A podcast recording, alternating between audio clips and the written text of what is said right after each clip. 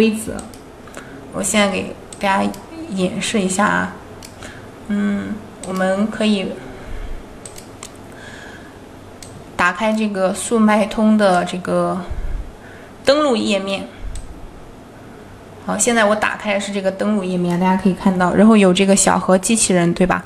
我们向它输入这个六幺八，左边它告诉我们是这个报名的一个时间，然后右边呢会有这个招商规则、跨店满减的规则，然后店铺券呀，然后分国家、最低价控价，然后还有这个六幺八大促的加油站，你可以点进去进行查看。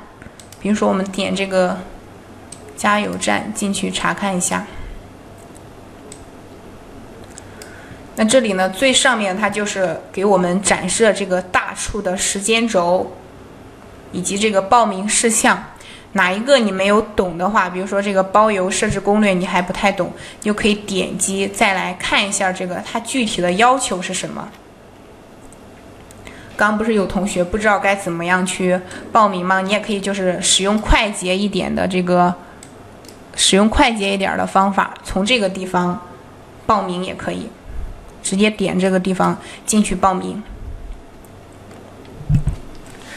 然后以及这个新版的这个店铺的库的这个设置教程，然后满减的工具设置教程，常见的一些问题，然后平台活动报名的指引呢，在这里呢都有，我们都可以点进去进行查看。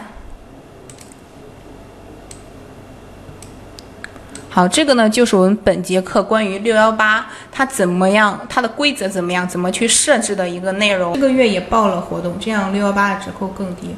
嗯，就是嗯，六幺八它不是会计算我们这个活动的最低价嘛？你不用担心这个六幺八的时候会是你这个九十天的最低价，嗯，会影会影响你这个下次报名，然后其他活动要比这个价格更低。其实平台。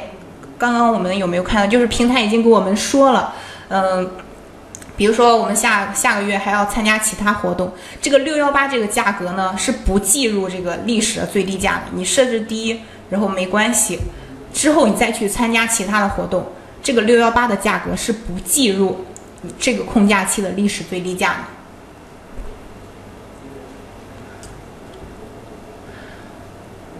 找一下刚刚我们这个。课件上应该有，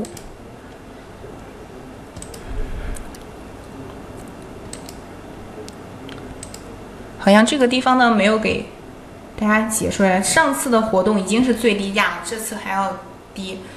对你报名这个六幺八活动的话，你的价格肯定是要比你之前的这个折扣要低的，要折扣要打得多。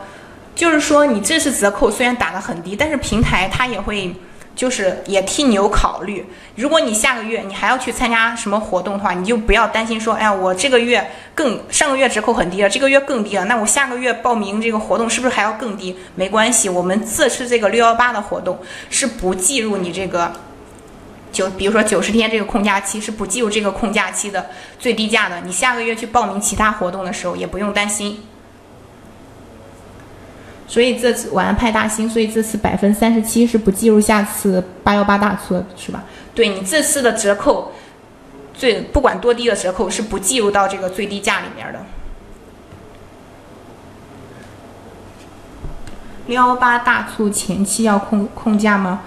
是要控价的。它的后台呢，我给大家打开看一下啊，它有一个分国家，嗯，控。我们再打开一下这个小盒。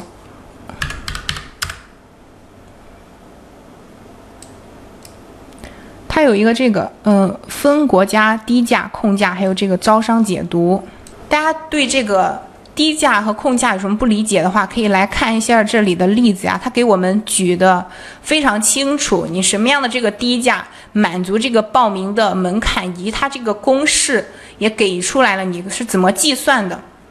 包括这里，它还给你了这个最低价的这个案例，